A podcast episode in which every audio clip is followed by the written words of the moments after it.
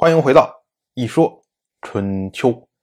鲁国第十七任国君鲁申进入在位执政第六年，本年的夏天，鲁申会和齐国的国君齐小白、宋国的国君宋玉月、陈国的国君陈楚旧、魏国的国君魏悔、曹国的国君曹班联军讨伐郑国。这个事儿啊，也是去年齐小白召开手指之会的后续。我们之前讲过，齐小白开手指之会，就是为了声援王室的王子姬正。这一下呢，得罪了王室的天王姬狼，所以呢，姬狼就撺掇郑国的国君郑杰，让他逃会，并且呢，许诺给他有晋国和楚国的支持。所以郑杰当时一时鬼迷心窍，就自己丢下他的手下人。跑回了郑国，你想这还得了？手指之会是齐小白何等重要的一个举动，你郑杰，你有何德何能，竟然这么着驳齐小白的面子？所以呢，齐小白今年夸着一大堆的人联合起来，就开始攻打郑国。可是我们要说啊，郑国也不是完全没有准备啊。郑杰回到郑国之后，就想到了会有联军来攻打，所以特别筑了一座新城，用来对抗联军。这座城呢，被称为新密。结果联军杀入郑国之后，首先就包围了新密。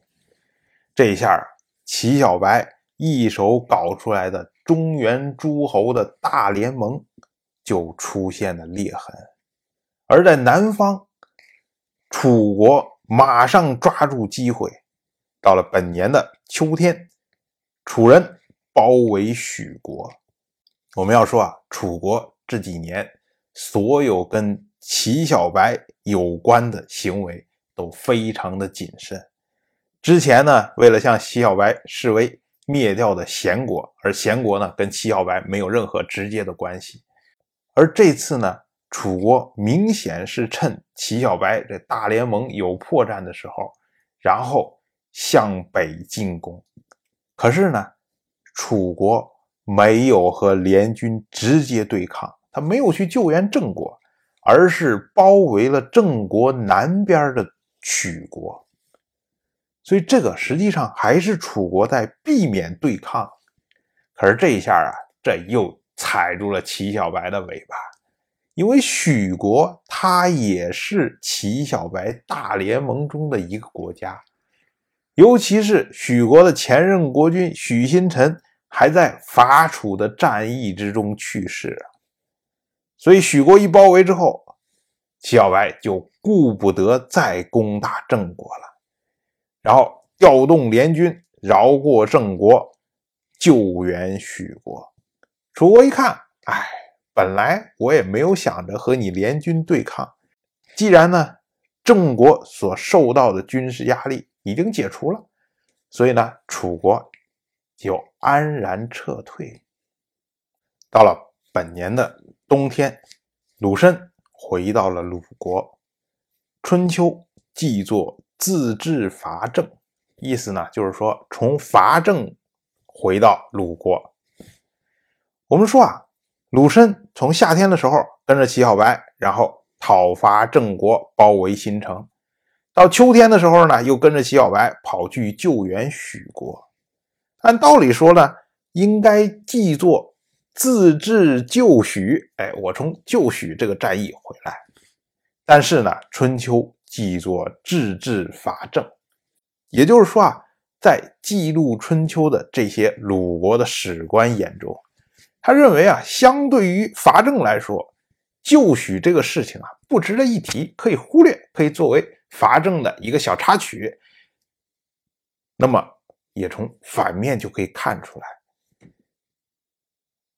齐小白率领联军去救许，实际上没有和。楚国发生正面的冲突。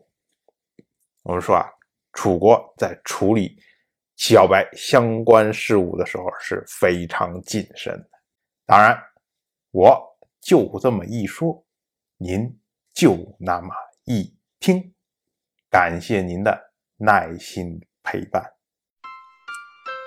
如果您对《一说春秋》这个节目感兴趣的话，请在微信中搜索公众号“一说春秋”，关注我。